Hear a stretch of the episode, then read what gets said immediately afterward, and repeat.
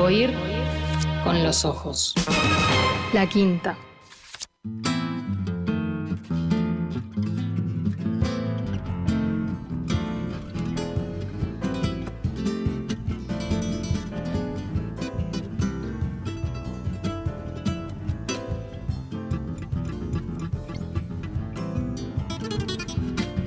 Señoras y señores, tenemos nuevo libro del ruso y queremos celebrarlo. En realidad, ustedes ya lo saben, el autor no nació en Moscú o en San Petersburgo, sino en Florida, acá, en la República Oriental. Y entonces eh, sus paisanos artísticos no son Dostoyevsky o Tchaikovsky, sino otros grandes talentos de la literatura y la música, como pueden ser el negro Mario Delgado o Mario Carrero. Me van a decir Florida, Moscú, más o menos lo mismo.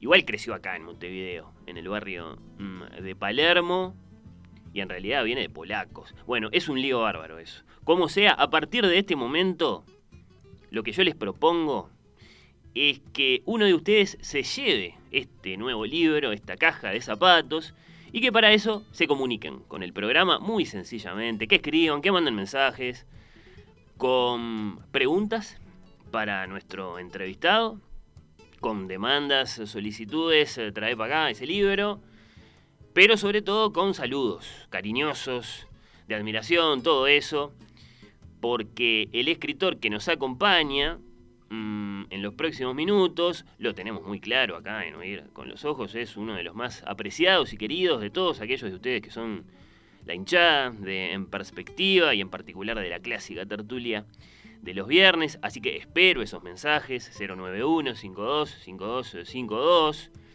Resulta entonces que este señor, el ruso, de esta conversación, este señor de vasta obra literaria, el autor del Batarás, de las cartas que no llegaron, de Piedritas bajo la almohada, de tantos otros libros, bueno, ha escrito un nuevo libro que se titula, como dije, La caja de zapatos.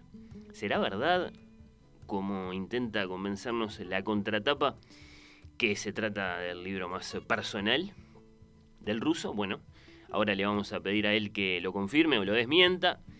La caja de zapatos, eh, ya lo dije, y acá estamos para celebrar el lanzamiento. Lleva el sello de Alfaguara, este libro, como tantos, de Mauricio, con él y con ustedes que, repito, están invitadísimos a participar de este encuentro. Mauricio Rosenkopf, bienvenido a Oír con los Ojos, ¿cómo andás? Pero eh, me siento en casa, ¿te das cuenta? Te creo que yo nací en Florida, te voy a eh, descompartimentar este, en qué parte de Florida nací. A ver. Este, pero no que no salga al aire porque este, va a dejar la sensación que nací en la colonia. Este, nací en la calle que era la calle principal que se llamaba Camino Real, imagínate vos. Ah. La antigüedad, hoy es Independencia. Bueno, y, este, y, de haber nacido en Rusia, eh, eh, San Petersburgo ni hay, en todo caso Leningrado, te elijo, este, de la gran resistencia contra el nazismo. Y bueno, este, y sí, es un libro muy personal por la situación que, que plantea el libro, digamos. Sí. Es un libro que tiene que ver de alguna manera con aires del título que tiene tu programa este, porque es eh, todo lo que pasa debajo de la penumbra de una capucha un individuo mm. que no tiene más horizonte que el paño turbio de la capucha y su vida, sus recuerdos, su memoria van pasando por ahí mientras hay una situación donde está expectante de un golpe en la puerta que significaría algo que lo aproxima o le anuncia con trompetas o golpes. El punto final. Y bueno, este de ahí la comparación que hace Ceticia Collazo eh, este, con reportaje al pie del patíbulo, la, el formidable testimonio que deja un resistente contra el nazismo en Checoslovaquia, ¿no? Este, y, y, lo que pasa por dentro de la capucha es, su vida, digamos, es su memoria. Sí, sí, como que el libro empieza con el recuerdo de León, el hermano de Mauricio. Claro, esto, esto, esto de la historia. es- es- hay un fenómeno en la memoria que uno lo detecta al cabo de los años, eh, y es que la memoria este, se te presenta cuando se le da la gana. Puede ser que algún chiflido, algún aroma, un limonero, un azar, yo Sí. que un- o el tintineo de la cucharita de, eh, de una novela famosa en Busca del Tiempo Perdido, Sí. que te trae recuerdos de otra cucharita que cayó.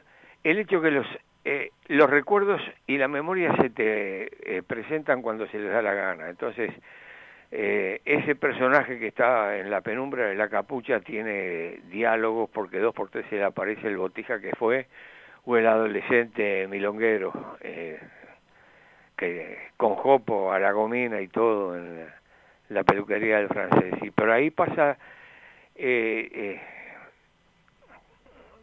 pasa su vida y la vida de los otros, porque uno es uno y todo lo demás, como me decía el viejo. Este, y, claro, eh, son los recuerdos que de alguna manera que te llevan a la conclusión que uno es su memoria. Entonces ahí vienen eh, pequeños incidentes o pequeños hechos que se produjeron se produjeron a domicilio y otras historias y las historias del barrio, eh, digamos, y con una presencia del barrio que, en- que en los recuerdos pasa a ser algo así como un recreo, porque el, el barrio es vereda y fútbol y pelota de trapo y todo eso, pero también son raíces eh, que de alguna manera eh, nutrieron lo que finalmente llegamos a ser lo que somos hoy. Eh, te pongo eh, un ejemplo, en el barrio teníamos, de los recuerdos que tiene ahí en el barrio teníamos al gallego Menéndez, que era refugiado de la Guerra Civil Española, donde había combatido, era un campesino que además este em, eh, cada plan baldío que había en el barrio este, lo plantaba, respetó el potrero nada más donde jugábamos al fútbol y tenía la costumbre de ir al atardecer este, al café y bar Parque de los Aliados a tomarse un vino. Digamos, eso era su su gran fiesta, digamos. Y, y en el barrio había un cuenteñique, un vendedor ambulante judío, eh, Jacob, el viejo Jacob, que venía también de la guerra, este, y cargaba sus frazadas y las vendía, y vendía trajes, eh, vendía lo que fuera eh, para la sobrevivencia y en una oportunidad se saludaban así como se saludan los vecinos, a veces con un gesto nada más. Pero en determinado momento el viejo ya viene cantando algo este, en Yiddish y, y cuando lo va a saludar el gallego eh, Menéndez hizo lo que nunca hace, se paró, lo encaró y le dijo, ¿qué es lo que está cantando usted? Ah, lo interpeló. Este, y entonces eh, siguió cantando y el gallego Menéndez empezó a cantar lo mismo pero en español, uno en yiddish y el otro en español en la vereda, estaban cantando el himno de los partisanos, ¿te das cuenta? Mm. Entonces, esas cosas a media cuadra del boliche, donde fue mi universidad, digamos, este, más o menos te, te tocan. Y te tocan esa, esas cosas eh, y las que estás viviendo en ese momento porque vos hablas del oído, nosotros teníamos, eh, bueno, no veíamos nada, no veíamos un, un rostro, este, estábamos ahí. Y Y ahí el, el debate entre conversar o no conversar con la alpargata, por ejemplo. ese- esas son las conversaciones, Claro. largas charlas con Sí, la sí. alpargata y ahí las tengo fijadas. Sí, sí. Este, y entonces uno se da cuenta de que de que uno es su memoria, uno son, son sus recuerdos y eso es lo que nos llevó cuando salimos al Pepe, al ñato, a mí, con el ñato tecleamos en las toscas, mirá vos, este, memoria del calabozo,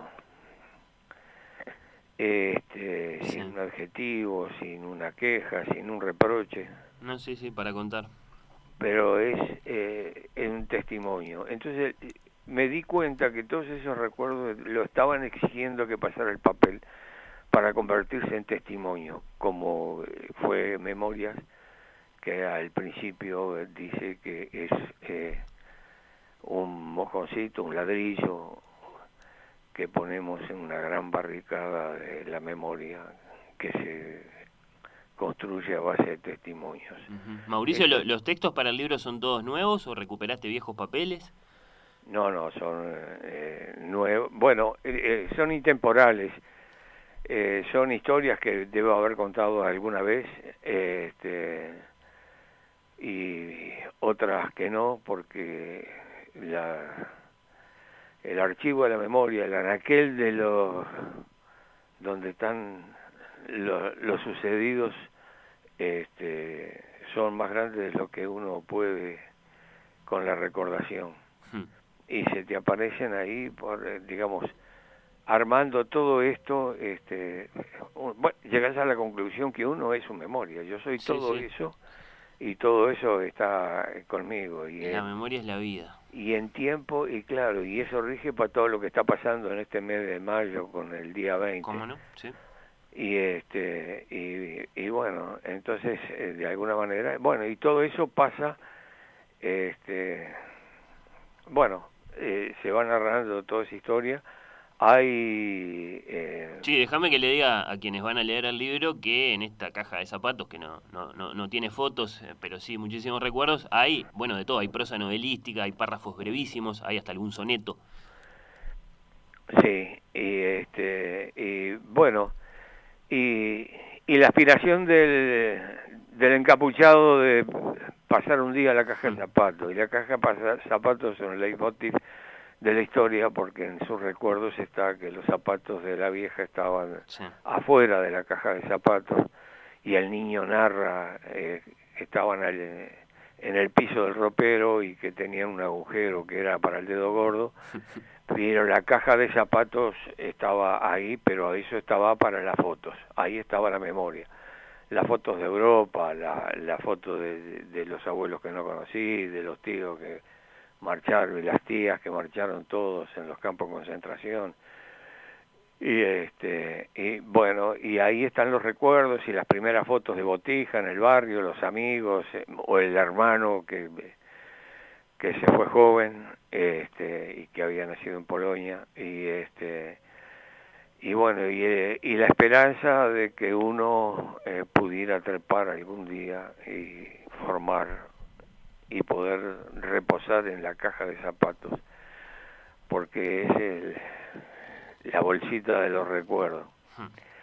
este y, y bueno porque y ahí se recuerda cuando la vieja sacaba eh, fotos de ahí y yo niño botija me señalaba donde estaba la madre sentada mi abuela del centro y atrás las tres hermanas entre ellas mi vieja este y señalaba con el índice el nombre de cada una de ellas y me los hacía repetir.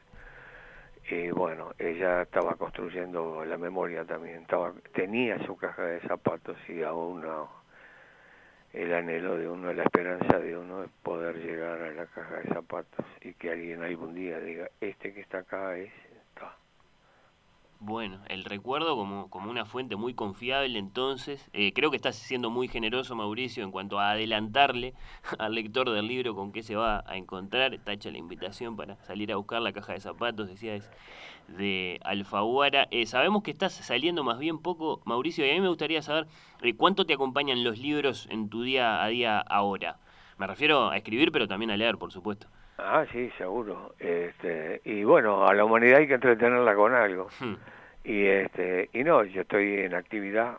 Este, lástima que la radio quede tan lejos y no pueda caer a- con los viejos tertulianos. Este, Bueno, yo le pedí saludos a la gente y lo que se está repitiendo de manera, digamos, unánime es cuánto te extrañamos, Mauricio, en la tertulia. Sí, sí, sí. Bueno, pues puedo salir por teléfono algún día Este, y, Bueno, que tome y nota la bueno, producción. Este, y sí, y, y, eh, y sí, uno va leyendo y va viviendo y va trillando y está y va militando, porque eso Mm. es hasta el juicio final. Siempre me llamó la atención, eh, eh, escuchándote en las, en las tertulias, eh, la frecuencia con la que te acordás del Quijote. Siempre el Quijote, el Quijote, una referencia constante. ¿Cuál, ha sido tu, tu relación con ese, con ese gran libro? Y bueno, es un es una cosa impresionante que primero te atrae la historia de Cervantes que concibe el Quijote en Cana. Eh, Cervantes tuvo ocho veces en Cana Sí. Y de ahí debe haberse acordado co- eh, frase de un soneto de Cervantes que aparece en la caja de zapatos en el final de un capítulo este el diálogo entre eh, eh, Rocinante y, y Bucéfalo. Y este entonces el el pingo de Alejandro Magno lo mira a Rocinante y le dice, "Metaf- metafísico estáis. Es que no como, contesta Rocinante. Bueno, eso es, eh, cierra un capítulo quijotesco. Y entonces, este, y, y concibe ese Don Quijote con con hallazgos, con formas, con un volcán de ideas y de humor y de ternura eh, que es impresionante y, y que comienza con cuando rescata a Andruco, Andrés, Andresito, que lo había cascado el patrón y salió en su defensa y castiga al patrón, pero después Andresito no quiere verlo nunca más, porque después que se fue lo curtió a palo otra vez.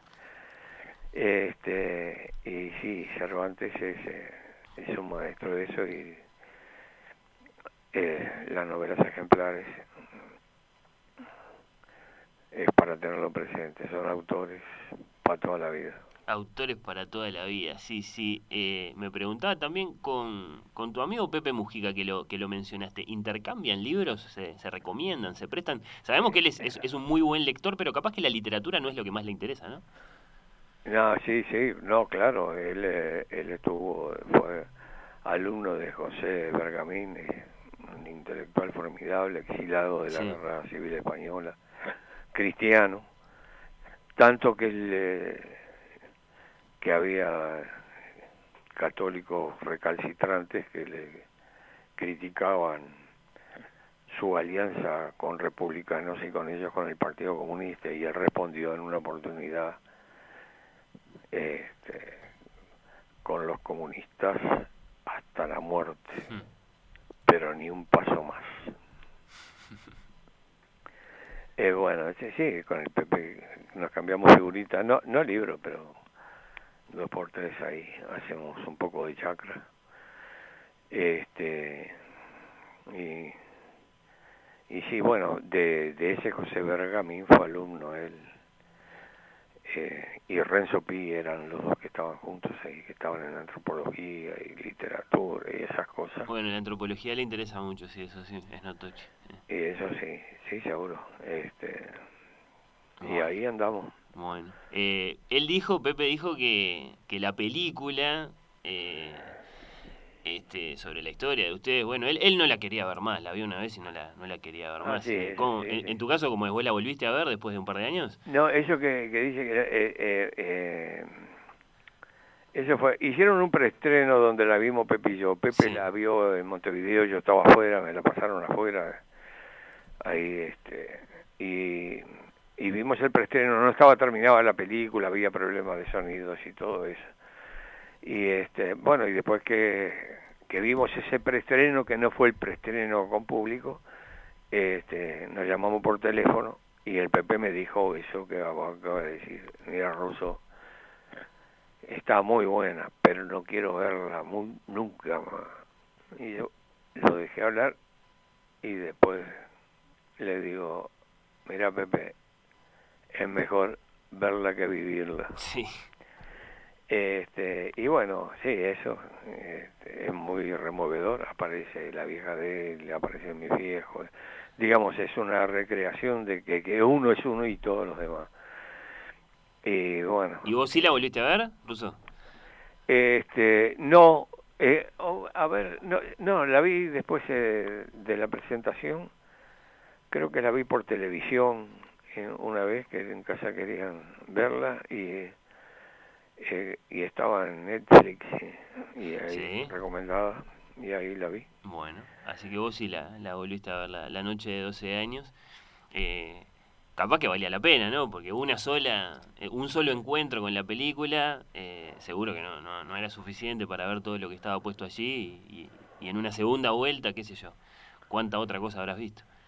Sí, bueno, es, es una experiencia muy curiosa y muy intensa porque uno se siente atrapado por la película como tal porque está muy bien hecha, estupendos actores y este, y Álvaro Bresner, gran mano de dirección y este entonces seguís eso que estás viendo este y al mismo tiempo las neuronas que están en algún anaquel de la memoria recuerdan esa escena que se está pasando y la empiezan a presentar tal cual la tienen registradas ellas. Entonces las ves, ves dos películas, la que estás viendo en la pantalla y la que interiormente las neuronas te, te ajustan cómo fueron exactamente los acontecimientos. Sí, sí. Eh, Entonces eh, eh, te deja sacudido. Y no, bueno, bueno. Mauricio, estás a punto de cumplir 88 años, ¿es correcto? Ah, ¿Cómo, te impresiona ese número? Y, este, y, y metelo a la quiniela. sí, sí, está, está tentador. Este, 88 el mes que viene. Y es una asquerosidad, ¿qué bueno, Y bueno, sí, es la verdad, sí, uno. Este, y, y sí, el, mes que viene, estamos ahí. Y, y pasó, sí. pasó llevarlo el, Pepe, el mes que viene, le llevó al Pepe dos años. Ahora le llevo uno, ¿no? Ahí está, sí, sí, tomamos un poco de distancia. De, después de, de, tantos libros escritos y publicados, ¿no? Y, habiendo escrito, bueno, versos, teatro, cuento, novela, ¿escribirías unas, unas cartas a un joven poeta como las de, como las de Rilke? Quiero decir, un, libro en el que trataras de compartir con otro, con, con todos, lo que has aprendido sobre el arte de la escritura? Eh, no sé cómo se hace este, mi, trillo mental anda por, por otros lugares y todos están relacionados como lo que estoy trabajando ahora. Talita, que es una piba, eh, que una noche la esperan y no llega, y quedan esperando el, el ómnibus de la hora que vuelve el liceo nocturno, pero que no aparece. Este, y bueno, las cosas que siento que tengo que extrovertir y fijar y dejar ahí. Talita. Para la barricada del nunca más son hmm. estas cosas. Bien, bueno, no, sí, sí. El escritor. Que los poetas jóvenes se arreglen, que joda. Ahí está, ahí está escrita la carta. Arréglense. me gustó, me gustó la carta. Bueno, Mauricio, tengo un montón de mensajes, en serio de oyentes que esencialmente expresan cuánto te extrañan, cuánto extrañan eh, tu voz, tu, tu, humor, tu, bueno, todo lo que sabes y lo que solés compartir cada vez que salís en la radio. Pero mira, tengo algún otro mensaje, te voy a leer este, por ejemplo. Te voy a leer este. Siempre comento que entre tantos y tan diversos libros que se publicaron sobre lo que se llama la historia reciente, Memorias del Calabozo es, sin duda, de los muy pocos que se han leído sistemáticamente, siempre, a lo largo de estos casi 40 años. Y eso no es moco de pavo. Con el ruso me saco el sombrero por su vocación nata de creador, de creador incansable. Siempre me han asombrado los autores que, como en este caso, a pesar de la cárcel, las enfermedades, las dificultades de todo tipo, siguen apostando a la literatura, a la creación. Por eso mismo celebro un nuevo libro del ruso, lo felicito, le mando un entrañable abrazo a este verdadero amigo. Este es Alcides Abella, editor de Memorias del Calabozo, de la banda oriental. Pero grande Alcides.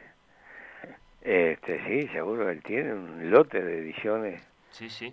Mira Un libro que con, con, con, la película que mencionábamos tuvo como un, un, relanzamiento que acaso no necesitaba, pero que bueno, lo tuvo, inevitablemente. hizo una eh, eclosión en, en otros lados, eh, estando salió este año, salió en Brasil con eh, mucha con mucho éxito, digamos, según los reportajes y la entrevista que me hicieron, y salió en Milán, este, en Italia, ya teníamos ediciones en griego, este, en francés, en, en alemán. Y, y, acá es un libro que, que sí, que como dice, que lo sabe muy bien, constantemente se recurre a él, porque es eso, el testimonio, eh, hay, no le no hay ni un reproche ni una queja, oíme, es sí, sí, Era, era parte del, del, proyecto, no, no, no poner ahí la bronca, sino contar. No, no, es, contar el mundo tal cual es. Bueno, eh, el siguiente mensaje que quiero compartir contigo eh, tiene, tiene propia voz, es decir, no, no te lo voy a leer yo, mira. Mauricio, querido contertulio y amigo, te saludo a la distancia con el afecto de siempre. Para mí vos sos sinónimo de un humor tan fino como grácil y de una confraternidad que creo que lleva ya, no sé, no llevo muy bien la cuenta, pero algunas décadas, ¿verdad? Entre vos, yo, el pibe, este, la tertulia, los libros, las ferias de los libros, la creación, el país, el mundo. Recuerdo siempre, y lo he contado muchas veces, que el día que cayeron las Torres Gemelas, ese, ese ícono cronológico para tanta gente, yo te llamé por teléfono sin saber que estaba sucediendo eso, para conversar de no sé qué cosa. Y vos me dijiste, estoy mirando, prendé la televisión, estoy mirando un acontecimiento espantoso.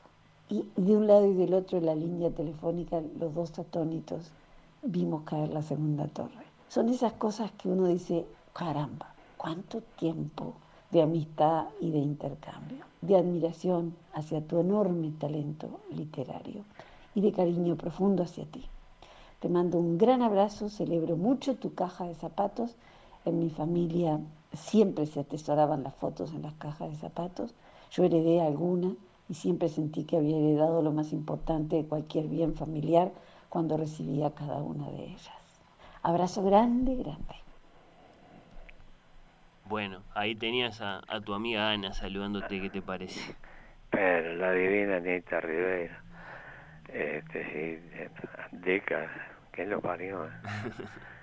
este, bueno, ellos querían saludarte, eh, los oyentes, como, como, algunos de tus compañeros, estaban invitados y, bueno, eh, ahí lo tenés. No te estoy diciendo los nombres de todas las personas que están saludándote y, sobre todo eso, ¿no?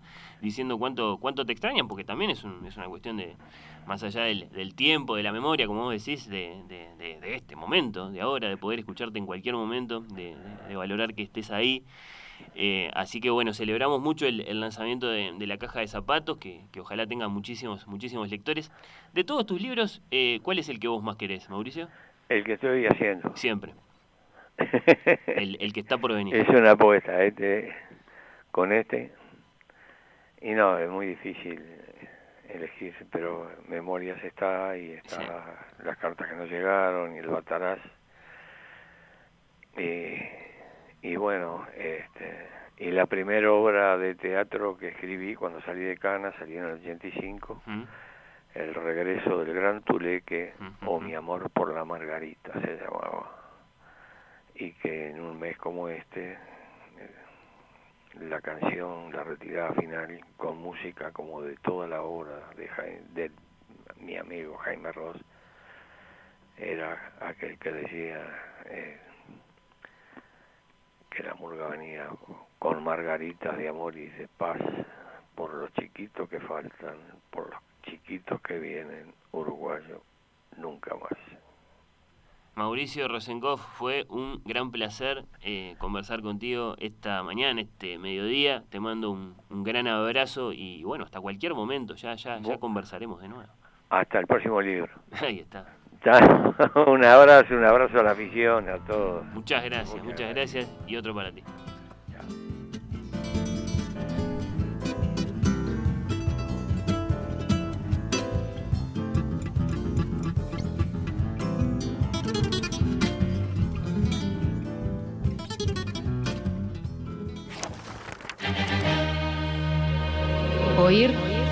Con los ojos.